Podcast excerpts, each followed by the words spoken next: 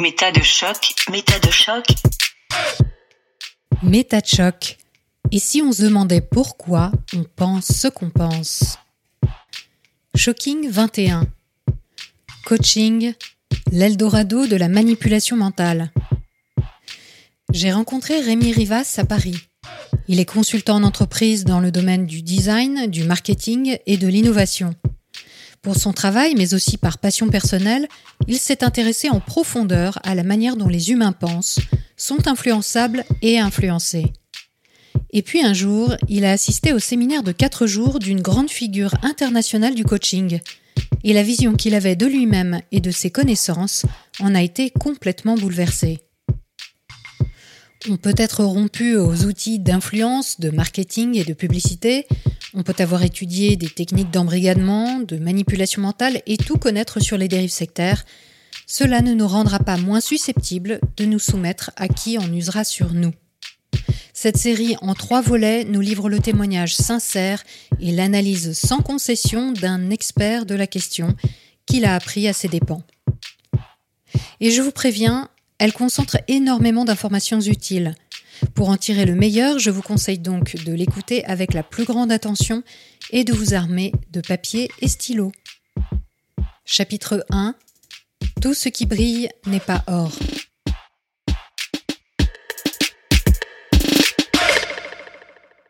Bonjour Rémi. Bonjour Elisabeth. En mars 2018, vous avez assisté à un séminaire de 4 jours proposé par un coach à la renommée internationale. Le séminaire s'appelait Libérer le pouvoir qui est en vous. Et alors, en sortant de ce séminaire, vous avez enregistré vos impressions à chaud. Je propose qu'on en écoute un bref extrait. Je sors d'une des expériences les plus dégueulasses que j'ai jamais vécues de toute ma vie. Et je ne suis pas du tout heureux. Nous avons donc une personne qui prétend ne pas être un gourou, qui défend dont un système de croyances et de préceptes euh, sur la communication interne et externe et interpersonnelle, censé aligner les gens sur leur objectif véritable, sur leur but, sur ce qu'ils veulent atteindre, et savoir provoquer communicationnellement dans leur interrelation avec les autres ce qu'il est nécessaire de provoquer pour l'obtenir. Et donc tu as payé pour te niquer toi-même, même pas pour te faire niquer, tu as payé pour venir te niquer toi-même sur les consignes et les instructions de quelqu'un que tu vas suivre et intentionnellement tu vas adopter des comportements qui vont te vulnérabiliser pour qu'on te refourgue le prochain truc dans la bouche. Je trouve ça extraordinaire. Je ne pensais pas que c'était possible.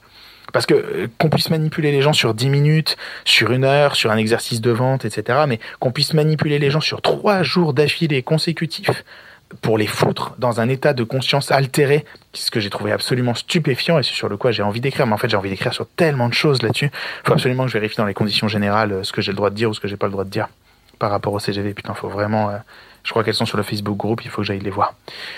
Mais là, là, c'est c'est tellement teinté de cynisme et c'est tellement teinté de, méchanceté, c'est tellement teinté en fait de malveillance et de malfaisance que je suis euh, stupéfait. Je suis littéralement stupéfait par ce que j'ai vécu en fait.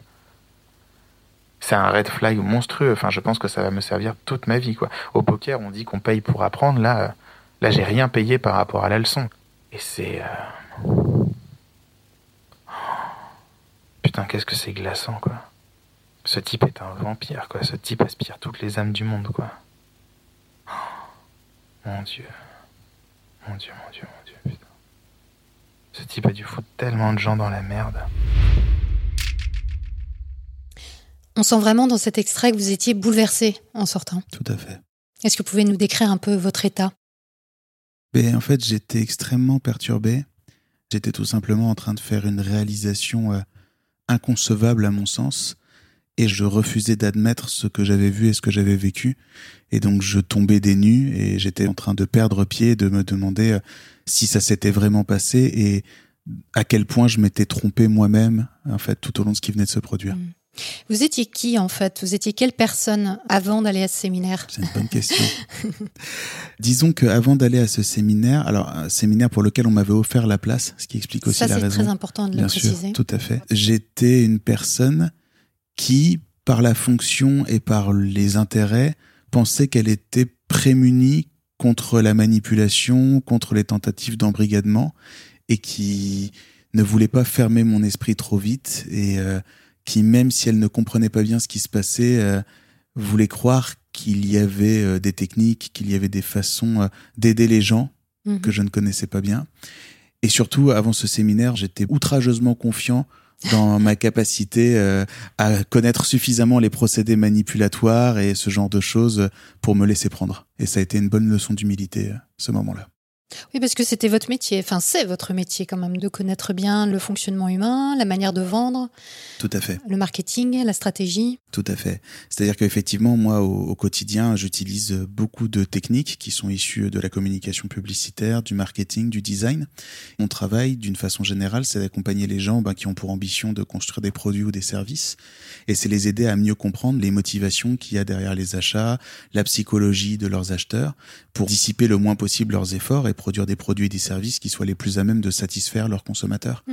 Et donc, effectivement, à ce titre, à travers mes études et la pratique de ma profession, oui, je lis beaucoup de livres sur la psychologie sociale, sur la psychologie humaine, sur le design, sur l'ergonomie, sur la façon dont les gens réfléchissent et raisonnent.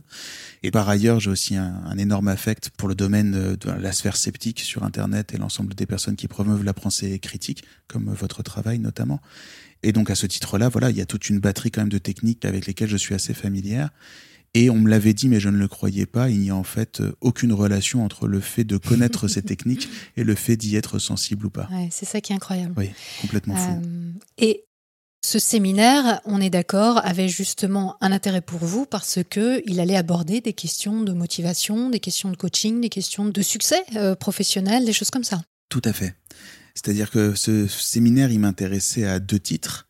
Le premier à titre personnel parce que je le voyais comme une façon nouvelle et assez excitante de passer du temps dans un exercice introspectif. C'est quelque chose avec lequel je suis pas nécessairement familier parce que j'ai plutôt tendance à repousser ces moments-là et toujours m'occuper et trouver autre chose à Mhm. faire. Donc là, je me disais, je vais passer quatre jours consécutifs à vraiment essayer de m'autopsier un peu, d'aller voir à l'intérieur le genre de problèmes, les trucs sur lesquels j'aimerais bosser. Donc je me suis Un dit, moment pour soi-même. c'est exactement ça. C'est ce que j'ai le plus de mal à trouver. Et donc, la personne qui m'avait offert, et ça partait d'un excellent sentiment, disait, bah, au moins, là, tu vas avoir quatre jours, tu t'arrêtes, tu coupes le portable, tu coupes Mhm. Internet, tu penses vraiment à toi, tu fais le Mhm. point, tu réfléchis à plein de trucs. Donc, ça, c'était très chouette.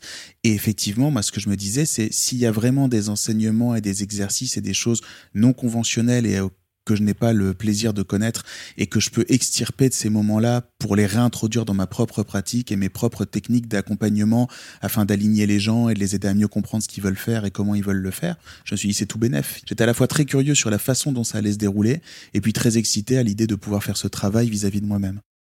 D'accord. Donc vous étiez quand même motivé, même si vous n'aviez pas euh, payé. Donc l'engagement n'était pas celui que les autres ont. Et ça, c'est très important parce que quand on paye des sommes importantes, là, c'était euh, quel montant là, Alors, le séminaire? quand même, c'est une somme très importante parce que là, c'était un ticket pourtant relativement modeste et qui était quand même de 600 dollars américains D'accord. et auquel il faut ajouter l'avion que là, j'ai payé pour le coup Ah oui. et l'hébergement. Oui, parce que vous êtes rendu aux États-Unis pour ce Absolument, pour le faire. Donc c'était un séminaire qui se déroulait dans un centre euh, de 10 000 places à peu près. C'était vraiment immense, avec euh, différents niveaux de prix selon votre proximité avec la scène. D'accord. Et donc la totalité de cette expérience, ça a quand même été euh, ben, euh, six jours de congé, 10 heures de fuseau horaire à peu près, euh, voilà, un avion aller, un avion retour. Mhm.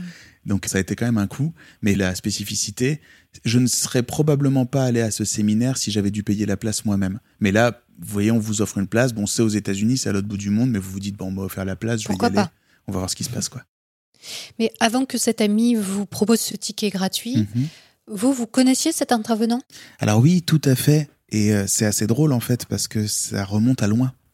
C'est-à-dire que euh, au départ, je suis tombé, comme beaucoup de gens, je pense, sur une vidéo en ligne. Donc au détour d'une navigation, j'étais sur un site assez prestigieux sur lequel il y a des conférenciers qui s'expriment. Et pouf, euh, voilà, entre deux conférences, euh, une sur la physique des particules et Ouais, une autre ouais. sur la géopolitique, pouf, vous avez euh, une conférence assez brouillonne, assez bizarre, Mhm. avec ce mec qui vient parler et vous regardez puis vous dites c'est quand même bizarre parce que c'est censé être un endroit prestigieux où il y a des gens quand même de qualité qui parlent, il y a une certaine curation qui est faite. Puis cette personne-là, elle vient et d'une certaine façon, même si vous n'êtes pas forcément d'accord avec tout ce qu'elle dit, ben vous vous dites euh, cette personne a un charisme, euh, beaucoup d'assertivité, l'impression de très bien savoir ce qu'elle fait, ce Mhm. qu'elle connaît. Et puis Le sujet de la conférence, c'était justement les motivations humaines, pourquoi les gens font ce qu'ils font, etc. Pourquoi les gens sont malheureux, qu'est-ce qui les rend heureux. Enfin, énormément de questionnements, moi, qui sont très, intéressants. Oui, puis très au centre de ce que je fais, et de mon Mmh, métier mmh, d'une façon mmh. générale. Oui, et cette vidéo, il faut quand même le préciser, que j'ai vue, elle a 26 millions de vues. C'est l'une des Donc, plus vues du site. Euh, ouais. c'est une personne qui, euh, clairement, attire les foules. oui, hein, tout à et- fait, oui. Et qui est reconnue, finalement. Qui a plusieurs décennies de carrière à ce stade et qui a une très très grande notoriété internationale. oui. Et il pose des questions qui sont intéressantes, justement. sûr. C'est, il dit euh, pourquoi fait-on ce qu'on fait? Bah, Moi, par exemple, évidemment que ça m'intéresse ce genre de propos. Bien sûr. Il parle de contribuer, d'aider les autres aussi. Il y a une part euh, qui a l'air altruiste. Il touche quand même à des thèmes euh, qui intéressent tout le monde finalement. Oui, et puis il les enrobe avec euh, beaucoup de pseudo-légitimité. C'est-à-dire, il dit, chose qui s'avérera fausse, que je découvrirai fausse, qu'il est à la tête d'un organisme de recherche Mm. qui mène des études très sérieuses sur plusieurs milliers de personnes dans le monde, qu'ils essayent d'identifier les facteurs motivationnels, ce qui fait que les gens se sentent épanouis ou pas. Et puis voilà, il dit qu'il a travaillé avec des dizaines de nationalités, des milliers de personnes, des personnes très connues, etc. Donc il enrobe toute sa connaissance et tout son discours d'une pseudo-expertise, comme ça, de pseudo-preuves, de pseudo-promesses. Le tout étant exprimé dans une conférence prestigieuse internationale entre Al Gore et un autre. Voilà, et donc, d'un ouais. seul coup, bah, on se dit, bah oui, cette personne-là, mine de rien, si elle a réussi à passer autant de barrières et si elle est Mhm. sur cette scène, on peut quand même espérer que les gens qui font le boulot en amont, euh, s'ils lui ont donné les clés pour qu'il vienne Ils parler, c'est que euh, ils ont pu faire un petit check-up quand même. Ouais. Et je pense pas que ça a été le cas, mais ça, c'est un autre souci. Ce qui est intéressant dans son discours, il dit à un moment donné, la décision est le pouvoir ultime. Ça m'intéresse à deux titres. D'abord parce que c'est typique du coaching. Tout à fait. Alors, je précise pour les auditeurs que le but de cette émission n'est pas de détruire le coaching ou de dire que le coaching n'est pas quelque Non. chose d'intéressant ou de fructueux, mais plutôt de prendre un cas qui pour moi est un cas d'école et, et qui peut arriver avec cette personne comme avec d'autres coachs où on en arrive à de la manipulation mentale, vous l'aurez compris. Et donc, on est typiquement dans les sujets voilà, de coaching. hein. la décision, c'est le pouvoir ultime, d'après lui. Et ce qui est intéressant, c'est qu'on va voir assez vite dans le développement de cette émission que la décision, au contraire, n'est pas le pouvoir ultime, mais peut-être un piège. On a l'impression que ça nous donne du pouvoir, alors que dans le cas de la manipulation mentale, en particulier, la décision nous enferme. Mais ça, on va le développer un peu plus tard. Tout à fait. Et dans cette intervention, toujours cette même conférence internationale, il parle des émotions. Oui. Beaucoup. Donc, on, on retrouve voilà euh, tous ces thèmes qui sont chers au coaching, Oui. qui sont des thèmes très puissants parce qu'ils attirent tout le monde. Tout le monde a envie de comprendre les clés du succès, les clés du pouvoir, les clés de la décision et de l'émotion, surtout dans le milieu de l'entreprise. Nous sommes tous et toutes traversés par des émotions à différents moments de nos vies et nous avons tous et toutes des moments d'incertitude, de fragilité et des désirs de comprendre ce qui nous anime et puis de découvrir, parce que c'est les saveurs de la vie, euh, autant d'opportunités de mettre plus de bonheur dans nos vies et dans les vies d'autrui. Et donc forcément, quiconque va vous parler de l'amour, de la réussite, euh, du succès, euh, de l'épanouissement, va générer énormément d'affect et puis d'intérêt, parce que ça Mhm. concerne par définition ben, tous les êtres humains sur Terre, bien sûr. Une question quand même, est-ce que vous êtes coach? Du tout. Alors, je suis ni formé au coaching, ni certifié euh, coach. J'ai absolument rien contre les coachs d'une façon générale. C'est-à-dire que j'ai la chance de travailler avec un garçon très intelligent et euh, qui, lui, est ancien préparateur sportif, qui a coaché en plus euh, une équipe espoir olympique, etc. Donc, le coaching appliqué à des disciplines comme le sport a vraiment des vertus qu'on Mhm. peut largement reconnaître.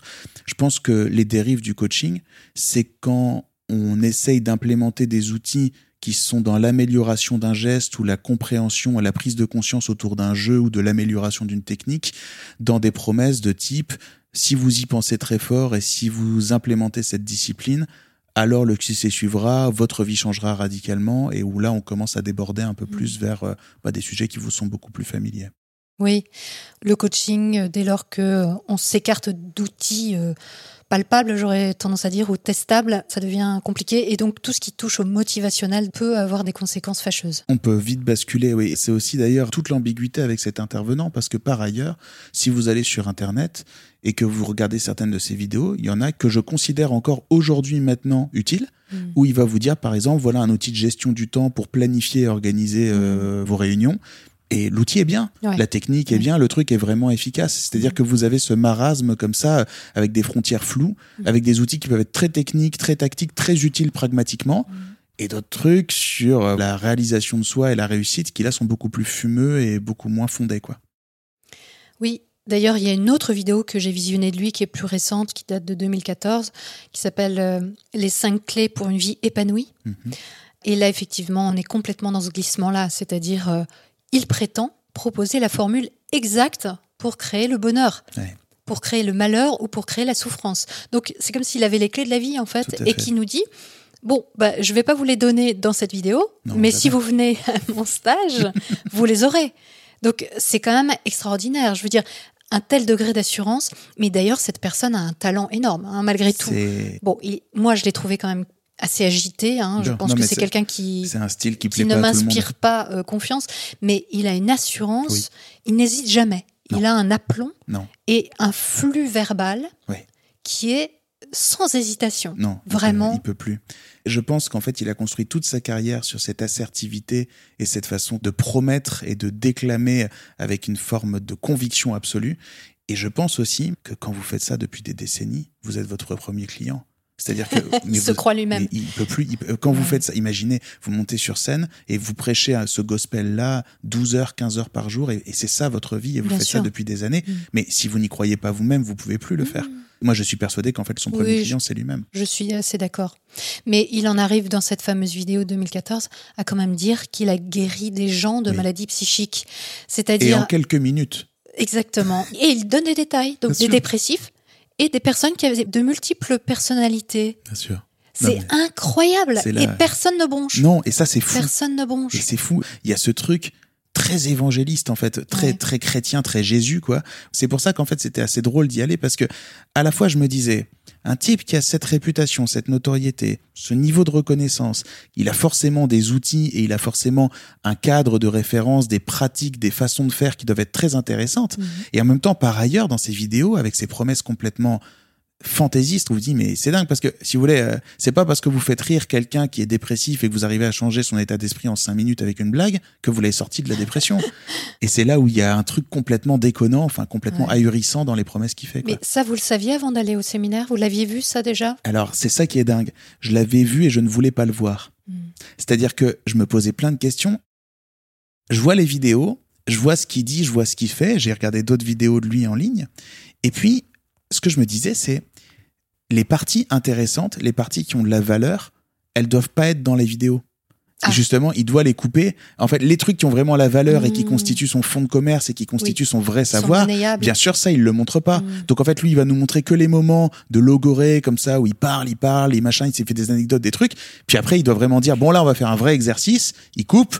On voit pas ça à l'écran et on revient. Donc moi je me disais, doit y avoir des vrais trucs parce que vous vous dites, les gens vont pas payer des milliers de dollars, des dizaines de milliers de personnes dans des stades comme ça pour juste ça. Il doit y avoir quelque chose d'autre derrière. D'accord. Donc vous trouviez quand même euh, une raison pour qu'il ait autant de succès. Je me disais, même si je suis pas d'accord forcément avec ses valeurs morales, mais ça, ça se discute.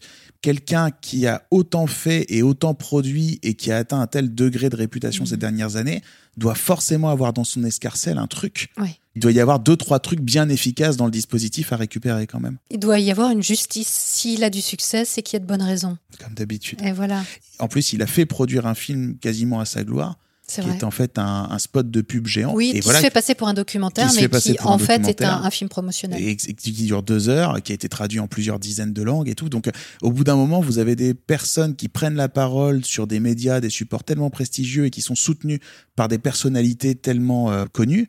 On se dit, ces gens-là, quand même, enfin, personne ne peut tromper les gens aussi loin. Personne ne peut arriver à arnaquer autant de personnes. La forme. La forme, c'est très chaud américain, c'est très super church, quoi. C'est vraiment ce Mhm. truc de liesse et tout. Ça plaît pas à tout le monde, moi je comprends largement. Moi je suis plutôt un excité du bocal, donc sauter partout dans tous les sens, ça me fait bien marrer. Mais on se dit, il peut pas y avoir que de la forme, il y a forcément un fond. Et Mais ce que vous décrivez là, je pense que ce qui est important de dire, c'est que là, on a un cas très particulier d'une personne qui est une sorte de superstar en fait, euh, fait. du coaching. Mais je pense que c'est la même chose quand on a un ami proche, Oui. une personne de sa famille qui nous conseille quelqu'un. On se méfie moins et on se dit surtout cette personne que je connais, que j'estime et qui me connaît aussi, Oui. elle me conseille ce praticien, elle me conseille ce coach. Il doit avoir de la valeur et quelque part. On se dit, bon, il y a peut-être des choses qui me plaisent pas trop, mais si cette personne me la conseille, si elle a eu des résultats grâce à ce coach, eh bien sans doute qu'il y a de bonnes raisons. Donc ce que vous avez vécu est sans doute quelque chose d'extrêmement commun que ça ait trait d'ailleurs euh, au fait de faire appel à un coach ou au fait de faire appel à un traitement euh, non conventionnel ou toute chose euh, voilà sur laquelle on va être introduit par un proche. Bien sûr. Et moi-même, rétrospectivement, ce que je réalise, c'est qu'il y avait une forme de magnétisme, il y avait une sorte de fascination un peu malsaine. C'est-à-dire qu'on a affaire à quelqu'un qui est tellement empreint de charisme. Au bout d'un moment, c'est un peu comme quand vous ne pouvez plus vous empêcher de regarder des vidéos sur YouTube. Vous regardez un truc, vous regardez un deuxième truc, un troisième truc. Et, et moi, j'ai un peu cet aspect obsessionnel quand je découvre quelque chose. Et ce qui est fou, c'est qu'il a suffi d'un glissement. C'est-à-dire que c'est une personne dont j'avais pas reparlé depuis 2008-2010 quand je l'avais découvert. Et là, avec cette amie qui m'a finalement offert cette place, au détour d'une conversation, elle le mentionne. Je me dis, ah, tu connais ce mec? C'est marrant. Moi, j'ai croisé une vidéo une fois, j'ai pas tout bien compris. Elle me dit, si, si, le bouquin était cool. Regarde deux, trois vidéos quand même. Je commence à regarder. Et je suis allé beaucoup plus à fond qu'elle. C'est-à-dire que ironiquement, elle n'était jamais allée le voir. J'avais pas affaire à quelqu'un qui me disait euh, ah tu devrais y aller, il est génial, je te le recommande. Non, j'avais affaire à quelqu'un qui disait oui j'en ai entendu parler. Donc moi je me disais bah tiens si elle en a entendu parler aussi, ça veut quand même dire qu'il y a peut-être un truc. Et c'est moi tout seul qui à travers des recherches internet et de la consultation de contenu me suis complètement euh, mis tout seul dedans quoi. Mm. Bien plus qu'elle, Mm. bien plus à fond quoi. Oui, vous avez cherché peut-être inconsciemment un moyen de vous persuader Ouais. que c'était euh, une personne intéressante à aller voir. Ouais. Puis on se dit, soit ce type, alors moi à l'époque je me disais pas ça à l'époque, soit ce type est un escroc extraordinaire, soit ce type a craqué quelque chose de fondamental. Ouais. Mais il y a quelque chose. Mm. Il y a quelque chose. Qu'il faut aller chercher. Et vous, Ouais. vous êtes un grand curieux Ouais. et un entrepreneur. Donc euh, vous aviez envie aussi de peut-être d'une parcelle de ce succès, d'une Bien sûr. Et non, puis d'avoir accès à ce secret. moi, je suis vraiment un consultant, c'est-à-dire que moi, mon travail, c'est pas tellement de réussir, c'est d'accompagner la réussite Mm. d'autrui. Et d'ailleurs, dans ce séminaire, j'étais cerné par des personnes qui n'avaient que pour objectif de vie, pratiquement, que de devenir coach elles-mêmes et que d'aider leur entourage. Et moi, j'étais particulièrement sensible à ça parce que je me disais, s'il y a vraiment une technique qui permet, c'est c'est ridicule, hein, je le réalise maintenant, mais qui permet en quelques minutes à peine d'échange, d'arriver à faire prendre conscience des choses aux gens, d'arriver à les libérer de croyances négatives sur eux-mêmes, de souffrances, et que c'est réellement un outil qu'on peut utiliser soit dans un protocole thérapeutique, soit dans un protocole d'accompagnement de quelque nature qui soit, il faut que j'aille trouver cet Mhm. outil. C'est trop précieux pour être ignoré. Mhm. Je voulais croire qu'il y avait oui. quelque chose, une sorte de clé pour pouvoir aider les gens. Mm. Et ça, c'est la promesse du séminaire en question. Bien sûr. Donc euh, c'est une énorme promesse. Oui. Et, et on a vraiment envie d'avoir accès à ça, quoi. Qui ne voudrait pas accéder à quelque chose qui est rapide, simple à comprendre, Mhm. facile à mettre en œuvre et qui peut vous assurer d'aller bien dans votre vie, de réussir au-delà de vos attentes et de faire prospérer et de rendre heureux tous vos proches. La totale. Ouais, voilà, c'est euh, Bon, alors, il faut quand même préciser à ce stade que une seule chose qui permettrait d'obtenir tout ça, ça n'existe pas. non. Donc, dans la vie, il n'y a pas de chose monocausale, il n'y a pas une chose qui peut nous permettre d'obtenir tout. Et ça, pourtant, c'est la promesse de toutes les dérives sectaires, hein, elles fonctionnent là-dessus. Et nous, humains, on a tendance à bien aimer ce genre de propositions et aller vers elles. J'ai écrit un article sur mon blog consécutivement à cette expérience et je suis assez heureux, j'ai trouvé une dénomination, c'est le raccourci secret vers le succès. Mm. En anglais, ça donne le Secret Shortcut to Success, c'est le triple S. Et c'est ça, c'est-à-dire que c'est toujours la même promesse, c'est euh, tu as deux minutes de comprendre un truc fondamental qui va te faire économiser des années euh, d'études et des années d'efforts, parce que dès que tu l'auras compris, immédiatement ça va ouvrir une porte, un raccourci, un shortcut Mm. vers le succès en fait. Mm. Voilà, mais c'était un secret, il doit être révélé. Voilà. On doit te faire comprendre comment ça marche. Une autre chose aussi qu'il met en avant, alors de manière un peu plus subtile, on va dire, ou moins présente, c'est la spiritualité quand même. Dès le départ, il y a cette dimension-là. Alors, moi, c'est ça que je trouve assez dingue. C'est-à-dire que c'est bien caché.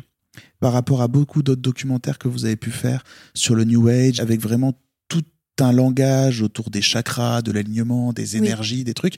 Oui, lui, Là, il n'est pas dans ce registre-là. Voilà, lui, il est plutôt beaucoup plus sur la notion de réussite professionnelle, d'épanouissement professionnel au travail, de succès dans les relations personnelles, de se faire confiance, d'aller plus loin. Et justement, ce que je trouve encore plus dangereux, c'est qu'il y a énormément de similarités avec l'ensemble des personnes dont vous parlez régulièrement dans vos documentaires. Mais là, c'est empreint d'un vocable emprunté au champ professionnel. Mm. Et ça crédibilise d'autant plus parce que justement, on se dit pas, tiens, c'est des illuminés qui croient qu'il y a des extraterrestres, etc., et puis des énergies telluriques. Là, en fait, c'est quelqu'un qui vous parle ben, d'entreprise, de succès, de chiffre d'affaires, de croissance. C'est sérieux. Ça va s'ancrer dans un truc qui est beaucoup plus proche du langage quotidien, quoi. Et alors donc, cet intervenant utilise la PNL. Oui. Hein, c'est ça son outil principal. Il en parle beaucoup, oui. Alors, qu'est-ce que la PNL La programmation neuro-linguistique, ça fait bien quand même. J'ai fait beaucoup de recherches consécutivement à cette expérience parce que j'étais peu familier avec la PNL moi-même. J'en avais vaguement entendu parler dans deux, trois documentaires à l'occasion. Eh ben, je ne pourrais pas vous répondre parce que je crois, Elisabeth, qu'il n'y a pas vraiment de définition de la PNL et je pense que même les gens qui l'ont conçu et vendu ne savent pas très bien eux-mêmes ce qu'ils ont vendu. Mmh. Mmh. La PNL est une promesse simpliste, fondée sur vraisemblablement rien de scientifiquement démontré à ce jour. Et en fait, ce qui vous dit, de façon euh, sursimple, les gens qui réussissent se comportent de certaines façons dans leur cerveau, utilisent certaines formes de langage, emploient certaines formes de rituels. Et si on comprend ces gens et si on arrive à modéliser la manière dont ils pensent, peu nous importe in fine d'avoir la connaissance ou les compétences, puisque le fait de répliquer les mécaniques utilisées par leur cerveau provoquera notre capacité d'apprendre vite et d'agir vite. Donc, une nouvelle fois, c'est un prodigieux raccourci par le succès. C'est en fait le dire, il suffit de penser d'une certaine façon pour que certaines choses arrivent. C'est ça. Et bon, bah là, on n'est pas très loin de la fameuse pensée magique que vous évoquez régulièrement. Oui. Bon, on va le dire, hein, la programmation neuro-linguistique, même si elle porte un, un nom qui a l'air scientifique, n'a rien de scientifique. D'ailleurs, les deux créateurs de la PNL le disent eux-mêmes, hein, que ça n'a rien de scientifique. Ils ne revendiquent pas d'être scientifiques. Donc, il n'y a aucun lien avec les neurosciences, neurolinguistiques. Il n'y a aucun lien avec la linguistique non plus, avec ce que la recherche peut nous dire sur l'impact des mots dans la vie, etc. Ils ne se fondent absolument pas sur la recherche. Donc, c'est clairement une pseudo-science qui a été créée dans les années 70 en Californie.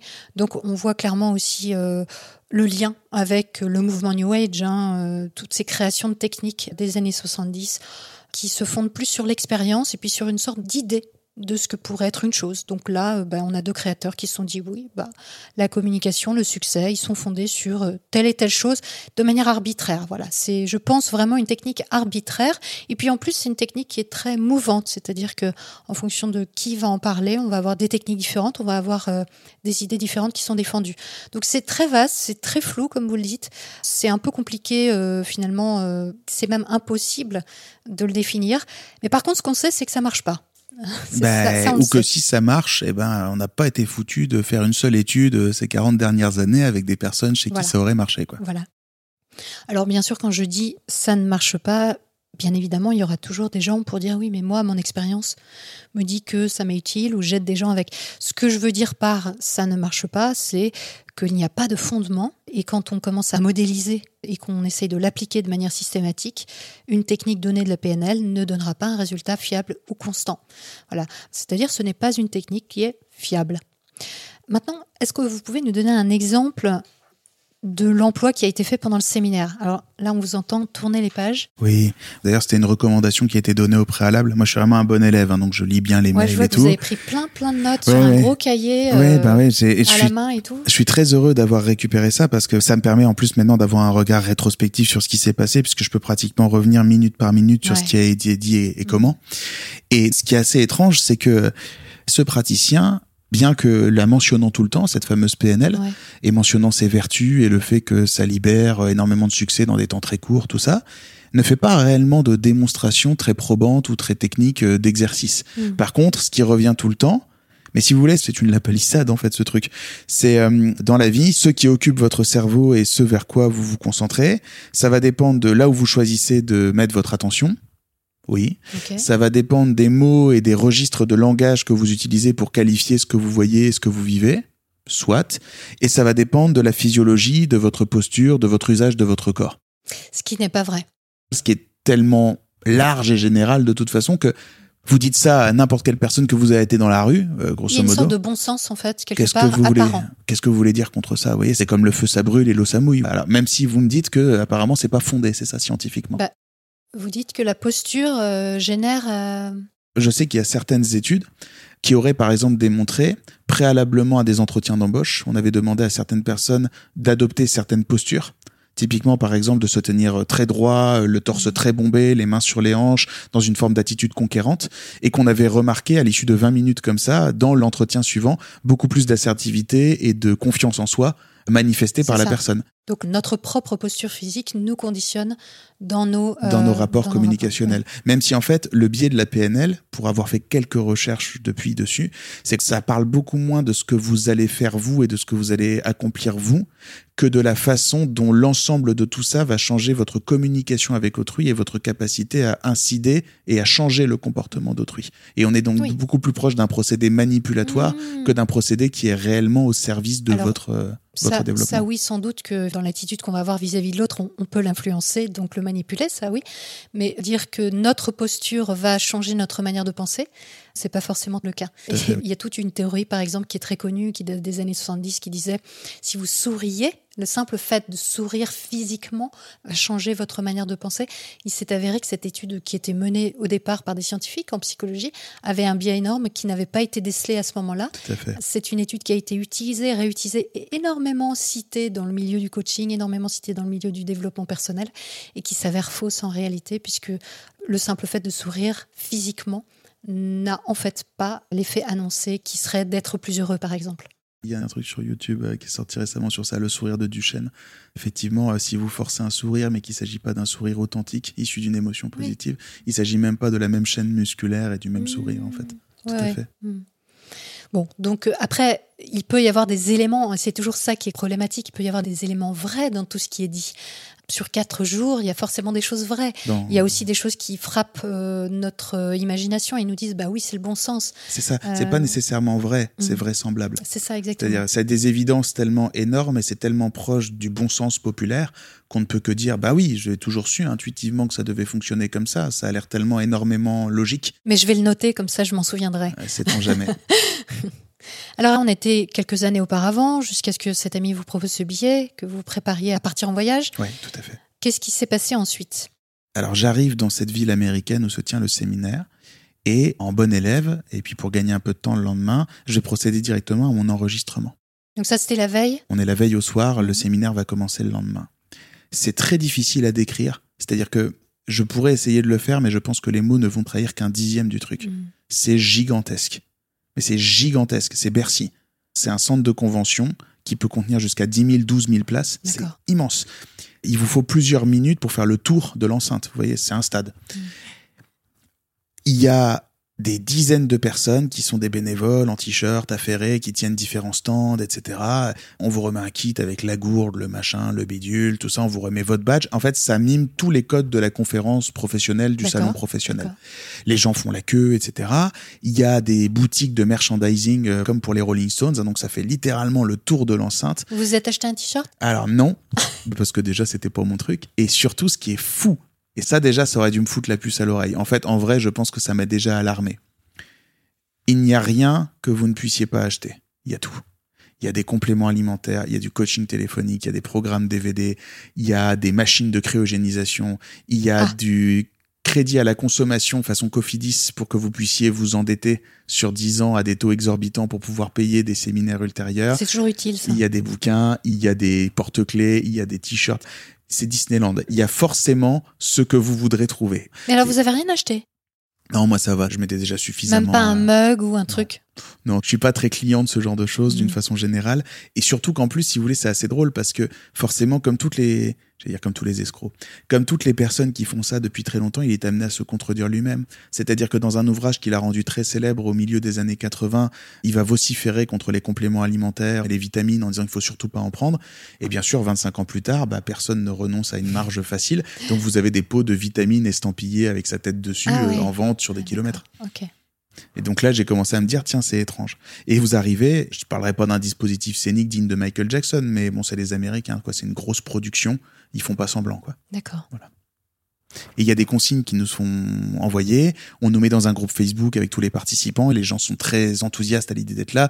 En plus, une nouvelle fois, c'est très américain, donc tout est amazing. Les gens se tapent dans les mains, tout ça. Vous voyez le truc, quoi. hein. donc c'est voilà, les Américains, ils ont deux modes, un normal ou extraordinaire. hein, mais il n'y a pas de voilà, tout est extraordinaire, C'est génial. Les gens Awesome. sont là, tout va changer du jour au lendemain. Vous voyez le truc en très même voilà. temps, les gens sont là pour ça. Les gens sont là pour ça. Et puis les gens sont très souriants, très accueillants. On mentionnait le love bombing avant cette émission.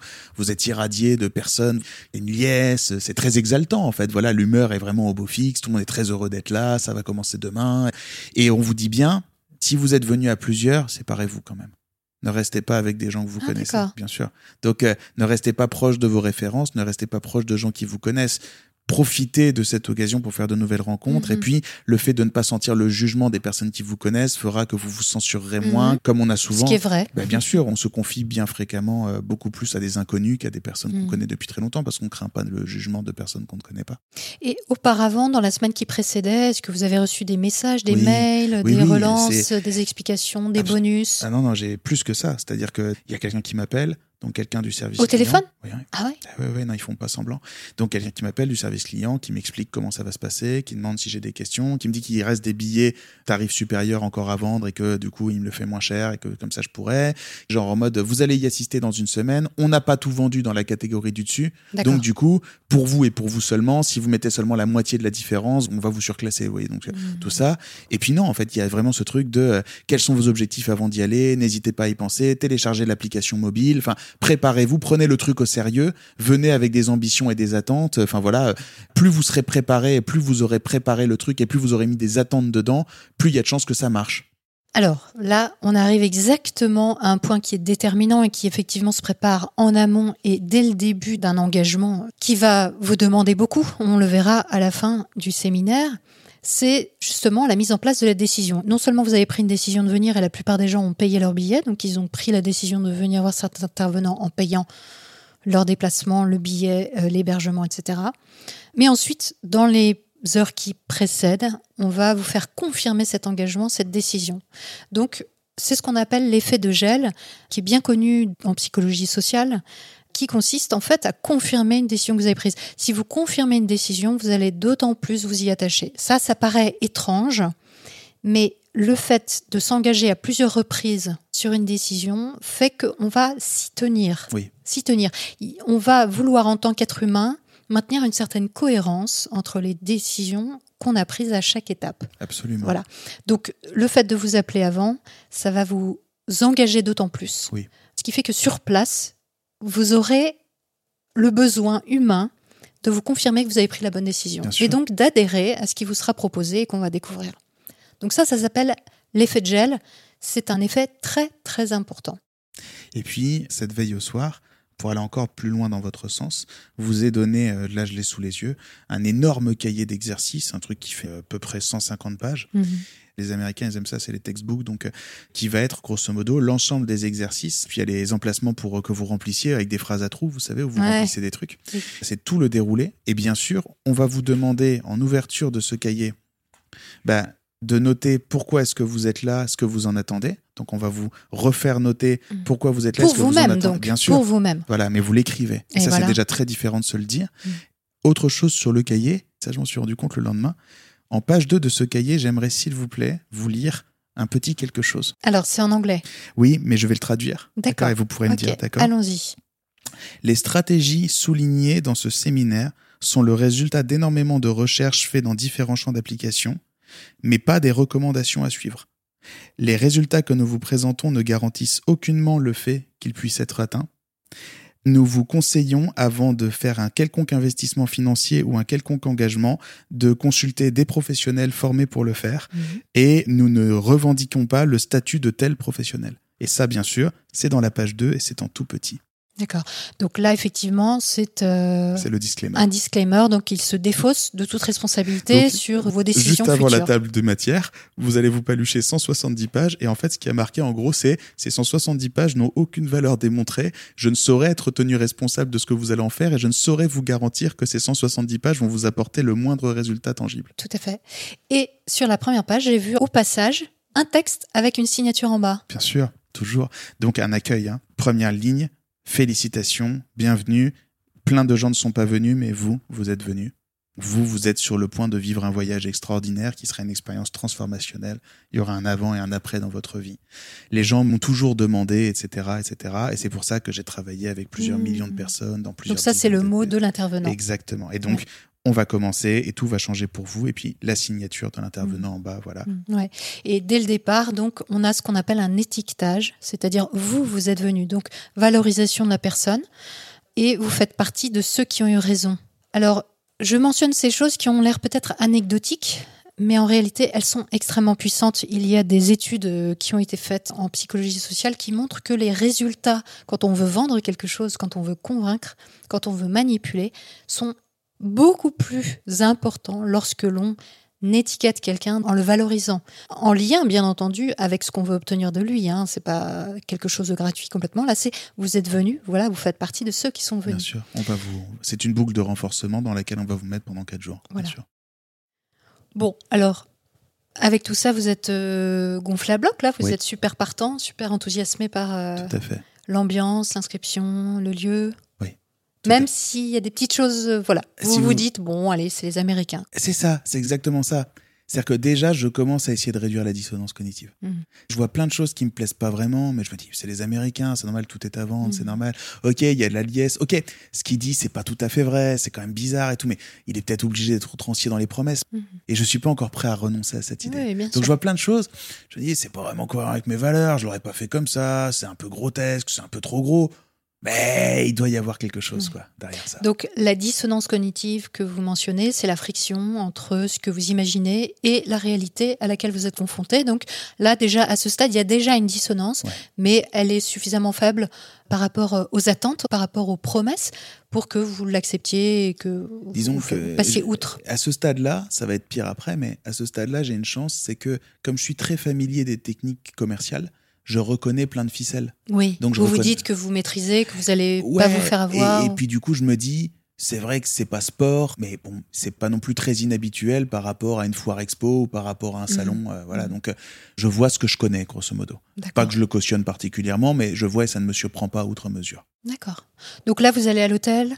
Oui, alors j'ai pris un Airbnb dans le coin auprès d'une femme très sympathique. J'ai une chambre d'amis, tout ça. Je dors, et je me lève le lendemain et puis je me rends au centre qui est à euh, 20 minutes de marche à peu près. Et bon, bah là, voilà, hein, des gens qui font la queue, euh, ça dure des heures, tout ça. C'est des dizaines de milliers de personnes, donc c'est. Ouais. Voilà. Et puis, alors, il faut que je vous situe le cadre. C'est un stade couvert. Donc, vous êtes dans l'obscurité, il n'y a pas de lumière, il y a du son, il y a beaucoup de musique avec des BPM, etc. Ça accélère. Et vous avez une liesse communicative et tout le monde est sous cocaïne. Euh, on vous. C'est une image. Oui, bien sûr, non, tout le monde n'est pas vraiment sous cocaïne. Oui, non, bien sûr. Non, non, mais voilà. Il n'y a pas de est- cocaïne à l'entrée. non, non, non, bien sûr, gratuit pour tout le monde. Non, non, je rigole. Non, non, bien sûr que non. Non, non, mais tout le monde est speedé, tout le monde est à fond. Et il y a vraiment ce truc d'avant événement sportif comme ça, Oui. avec cette énergie qui monte, très contagieuse, et euh, les gens qui sont là et qui préparent l'arrivée euh, du coach. Qui dont il chauffent la salle. Ils chauffent la salle, Mhm. ils font faire de l'exercice physique aux gens, etc. Ça, c'est très important. On y reviendra parce qu'ils l'utilisent énormément. Et voilà, grosso modo, ils créent une liesse, une excitation qui, en fait, peut être très similaire à celle qu'on voit parfois dans les Mhm. méga church, ce genre de Mhm. truc, avec euh, cette transe, ce truc Oui, là où les gens sont vraiment euh, à fond. Et, voilà. et puis, euh, les journées vont être extrêmement longues. C'est-à-dire que les journées commencent vers 9-10 heures du mat et finissent à 23 heures minuit. Il n'y a pas réellement de pause pour s'alimenter ou pour boire. Vous, vous vous arrêtez quand vous voulez, vous sortez, vous rentrez. Ah d'accord. Ok. On vous encourage à couper votre téléphone, on vous encourage à vous séparer de vos proches, on vous encourage à vous immerger dans une foule de gens que vous ne connaissez pas vraiment et à vous laisser en quelque sorte contaminer par cette liesse, par cet esprit, par cette cohorte, ce truc. Mais alors donc il n'y a pas de pause déjeuner par exemple? Donc si vous sortez, vous allez manquer quelque chose? Oui. Donc vous ne sortez pas. D'accord. Vous avez le droit de ramener de la nourriture et de manger dans l'enceinte, hein. mais on va pas couper, on va pas Mais séquencer. vous êtes prévenu de ça en amont? Oui et non. C'est-à-dire, on vous dit que ça va être intense, on vous dit de bien vous reposer, on vous dit que c'est très physique, on vous dit de prendre une gourde et de vous hydrater, on vous dit de prendre euh, différentes couches de vêtements parce que vous aurez tantôt très chaud, tantôt très froid. D'accord. Euh, on vous dit que les journées vont être extrêmement longues, etc. Et bien sûr, tout ça, c'est pas du tout innocent, c'est pas du tout fait par hasard. Et puis l'ambiance monte, monte, monte, et puis l'intervenant apparaît. À quelle heure? Officiellement, le premier jour, ça commence en tout début d'après-midi, vers midi ou 13h, quelque chose comme ça. Mais alors ça veut dire que le matin, euh, les gens qui chauffent la salle, ils vous parlent de quoi? Ils vous disent Rien. Rien du tout. C'est-à-dire que vous avez des C'est colo de vacances c'est- Même pas. Si vous voulez, c'est bête à imaginer, hein, mais 10 000 personnes, ça rentre pas dans un stade en 5 minutes. Donc c'est du mouvement de foule. En fait, vous faites la queue. C'est exactement comme quand vous allez à Disneyland. En plus, c'est le même principe, premier arrivé, premier servi. Les places sont pas numérotées. Et donc, si vous voulez une Ah. bonne place, vous faites la queue, vous attendez, puis après, bah, vous êtes installé, vous êtes là 2-3 heures d'avant le truc, mais vous avez votre siège. D'accord, d'accord. Et donc, euh, les gens s'installent, les gens se parlent, la musique est super forte, les gens font de l'exercice, etc. Voilà, enfin, vous rencontrez vos voisins, vous parlez, vous attendez que ça commence, quoi, grosso modo. Comme avant le concert, quoi. D'accord. Et puis ça commence. Bon, Il y a des feux d'artifice, tout pète dans tous les sens, il y a des pom-pom girls. C'est vrai Ah oui, oui, non, mais c'est énorme. C'est, il faudrait que je vous trouve une vidéo. Il y avait une vidéo d'une arrivée sur scène, il y en a plein hein, sur YouTube. où C'est culte de la personnalité plus plus. C'est superstar, il arrive par-dessous la scène, dans un truc qui monte et tout. Enfin voilà, sur une musique assourdissante, les gens sont en liesse totale. Mhm. Il arrive, il est en territoire conquis, il a sa petite oreillette, son micro-casque, etc. Mhm. Et là, il commence à prêcher, il commence à parler. Et cette première journée, elle s'appelle très sobrement euh, Transformer votre vie. D'accord? Cette première journée, c'est le miracle. C'est-à-dire, il doit vous montrer qu'il y a un truc miraculeux qui existe vraiment. Donc, il va vous parler de la PNL, il va vous parler de vous, il va vous parler de vos peurs, il va vous parler de vos rêves, il va vous parler des différentes façons dont vous pouvez générer le succès, le changement dans votre vie. Donc, il va être extrêmement positif, il va être extrêmement accueillant et il va vous vendre l'idée qu'il existe un ensemble de techniques qui, si elles sont correctement utilisées, peuvent provoquer des changements radicaux, fondamentaux dans l'existence des gens et les mener à la réalisation de leur objectif. Et la fin de la journée, on va en parler un peu après, je pense, il y aura un événement de clôture qui va être la consécration de ça, la preuve par l'exemple que c'est vrai. D'accord. Donc là, il est vraiment dans la projection et les promesses. Donc il confirme que vous n'êtes pas venu pour rien et même mieux encore. Exactement. Il vous caresse dans le sens du poil. Il vous dit que euh, vous n'êtes pas cassé, que c'est pas vous qui avez un problème, qu'en fait vous êtes euh, une bonne personne, vous êtes au bon endroit. Il sommeille en vous un potentiel inexploité extraordinaire, comme en tout être humain en réalité, et que c'est des peurs et des croyances limitantes qui vous empêchent de vous épanouir pleinement dans vos vies et qui font que vous n'allez pas jusqu'au bout de ce que vous entreprenez. Mais que si vous changez d'état d'esprit, si vous instaurez des nouvelles habitudes, des nouveaux rituels, vous allez pouvoir accéder à une hygiène de vie, à une forme de réussite, à une forme d'accomplissement. Donc on revient à la PNL. Complètement. Alors, il la mentionne de temps en temps, mais la seule chose qui va seriner en boucle pendant trois jours, de toute façon, c'est vous êtes ce que vous pensez. Ah, alors là, on retombe exactement sur le dogme principal du New Il ne Age. peut pas promettre autre chose. Mm. Si vous apprenez à visualiser vos objectifs, si vous apprenez à vous nourrir de confiance en vous-même, si vous apprenez à vous concentrer, à mettre en place les stratégies qu'il faut, etc., eh ben, le succès va venir à vous. Oui, donc changer ses pensées permet de changer sa vie. Voilà. Hein, Donc on ça, est pile dans la pensée positive. Et en fait, quel que soit le sujet, parce que c'est un type extrêmement connu qui a décliné toute une gamme de produits, donc il vous traite des relations de couple, de la réussite dans le Mhm. business, du corps, etc. Et en fait, il n'existe qu'une seule clé, c'est penser différemment qui va tout changer. Parce que quand vous penserez différemment, votre corps agira différemment, et quand votre corps agira différemment, vous agirez différemment, et donc vous ferez autre chose, et en faisant autre chose, le succès arrivera. Parce que tout ça aura commencé en pensant. Qu'est-ce que vous pensez à ce moment-là, vous, justement, quand on vous dit ça? Est-ce que vous y croyez ou pas? Comment dire? J'y crois pas, c'est-à-dire je pense pas que ça puisse être aussi simple, mais là où je suis fasciné, c'est par le magnétisme du mec. Mhm. Il assène des poncifs, il fait passer des concepts avec des images et des mots simples, et je dois reconnaître encore aujourd'hui, en dépit du fait que j'ai une sainte détestation de cet individu, que je n'ai pas le souvenir d'avoir vu dans mon existence d'autres orateurs sur scène qui étaient aussi bons. Mhm. C'est-à-dire que c'est de la maestria. Oui. En termes de communication scénique, c'est magnifique. Mhm. Il les Il tient, maîtrise. il tient son auditoire. Vous êtes sur scène en face de 10 000 personnes, il les tient complètement. Mhm. Et tout est rodé. Ils ont des musiques en stock, ils ont des vidéos qui peuvent vous sortir à n'importe quel moment. Et c'est une forme de one-man show en quelque sorte, où lui, il a la route vers laquelle il va dans sa tête et il emmène les gens. Il y a beaucoup d'impro, beaucoup d'anecdotes, beaucoup de recours à du témoignage et de l'histoire personnelle.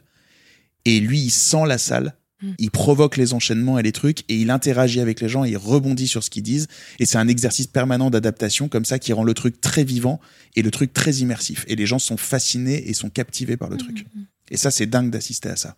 Et moi-même, je fais pas exception. En dépit du fait que j'ai plein de trigger warnings, j'ai plein de red flags dans ma tête, voilà, qui me disent oh, c'est quand même chelou ça.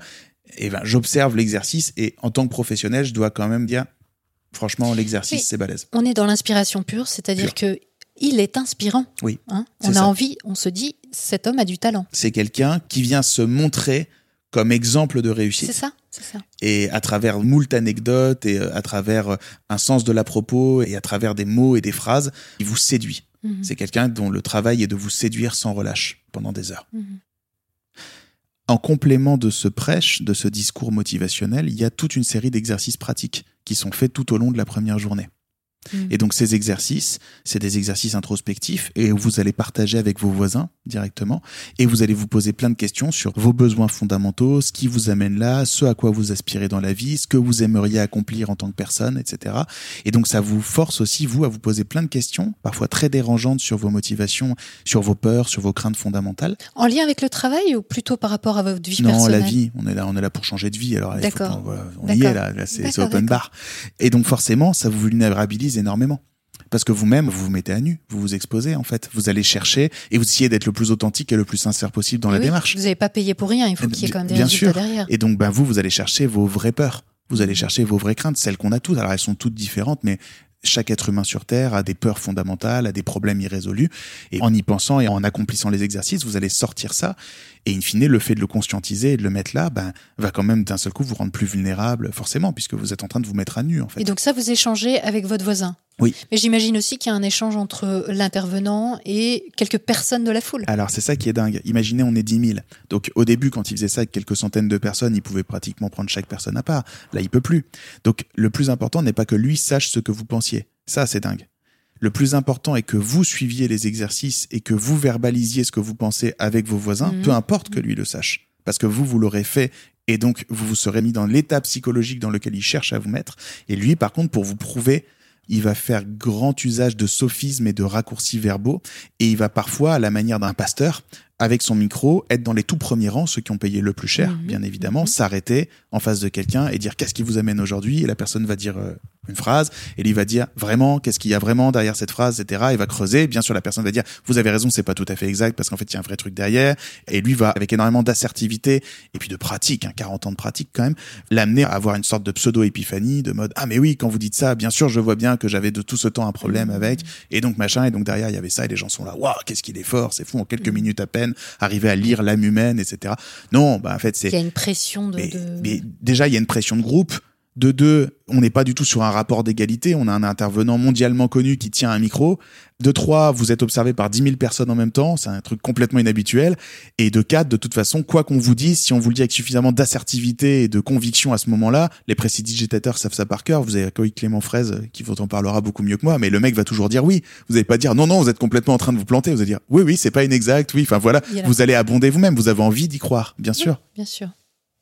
Donc finalement, vous vous êtes mis dans ces conditions-là aussi, puisque vous avez répondu aux questions, vous avez cherché à savoir euh, ce Bien qui sûr. pouvait vous empêcher dans la vie d'atteindre le succès ou, Tout à fait. ou d'être heureux, etc. Tout à fait. Et puis surtout, euh, vous écoutez les autres gens autour de vous le faire aussi. Mhm. Parce que après vous échangez. Donc il y a toujours un principe de réflexion préalable et d'écriture préalable.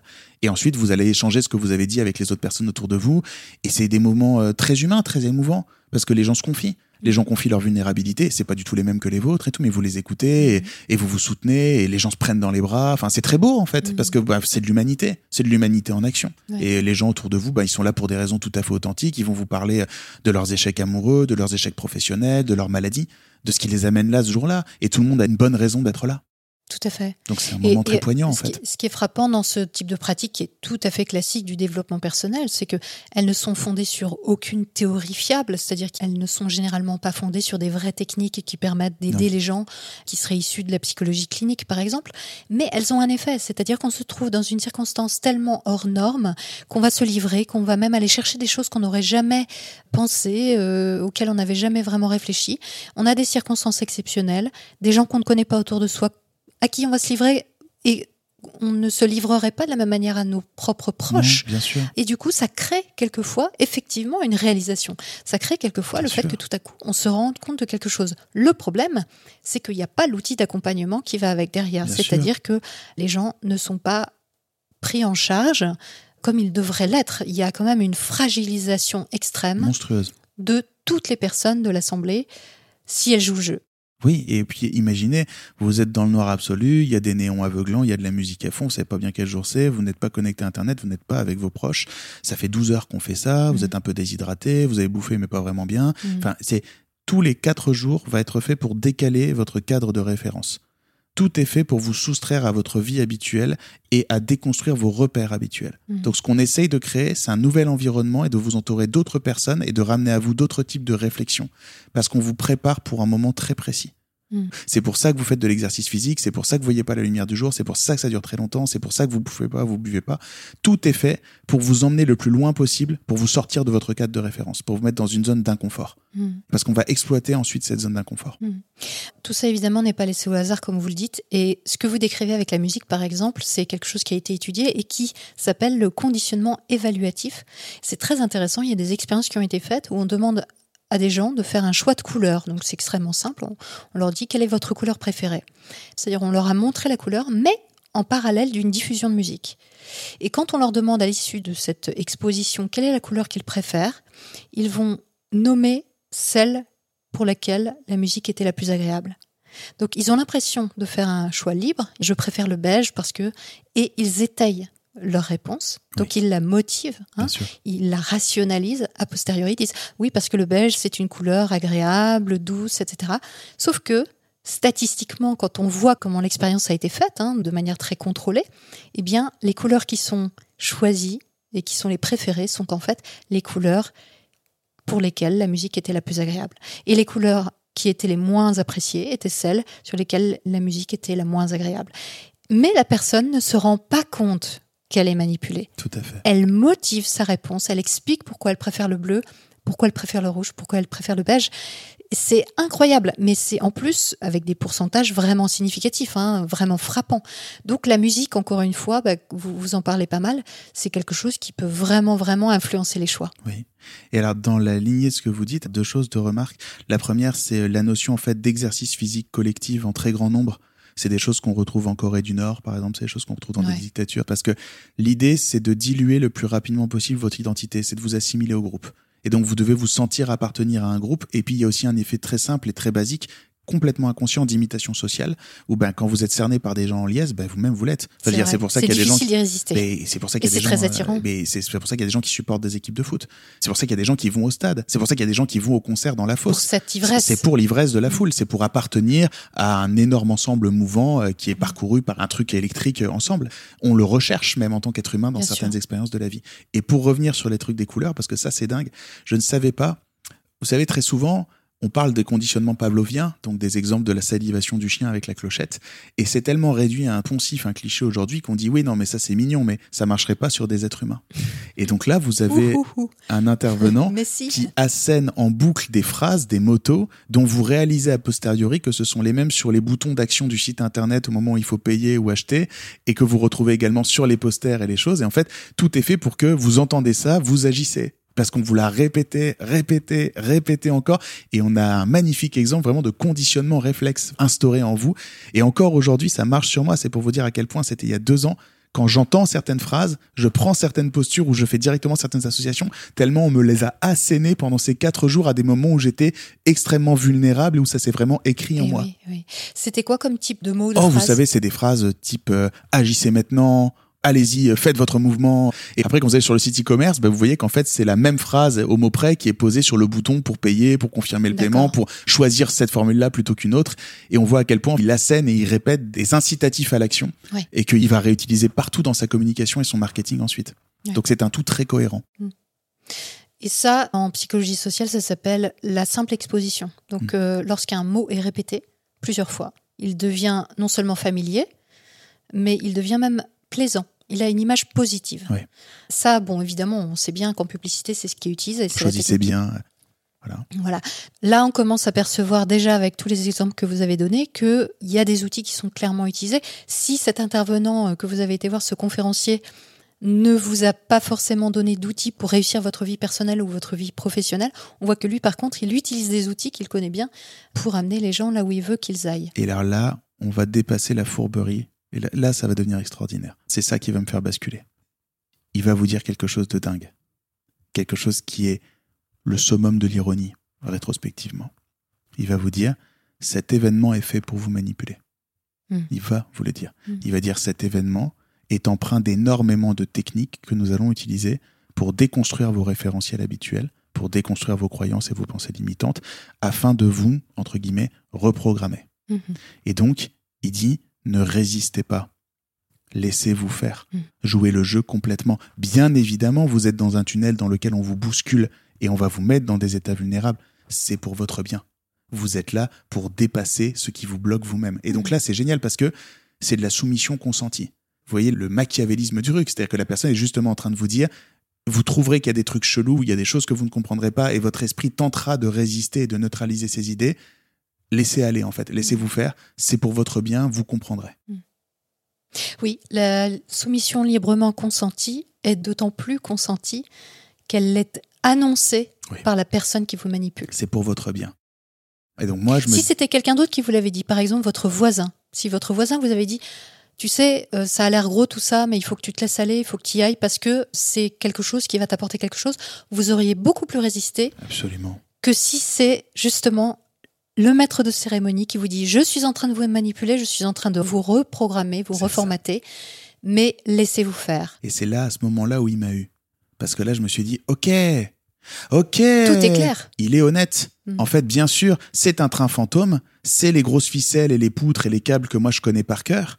Mais tout ça a un but. Mm. À la fin, on va nous révéler quelque chose. Et donc, j'ai raison de me dire qu'effectivement, ce sont des procédés manipulatoires, mais c'est tout à fait normal, puisque il est en train de nous emmener contre nous-mêmes vers une direction. Mm. Et là, moi, c'est génial parce que je viens de énormément réduire ma dissonance puisque je me dis, ok, c'est pour ça que c'est pas éthique, c'est pour ça que c'est pas en alignement avec mes valeurs. Mais d'accord, maintenant il y a une cause noble, il y a une raison, on va me l'annoncer plus tard. Donc, ok, je suspends mon jugement, je suspends mon esprit critique, je me laisse avoir, je me laisse guider, on va bien voir ce qu'il y aura au bout.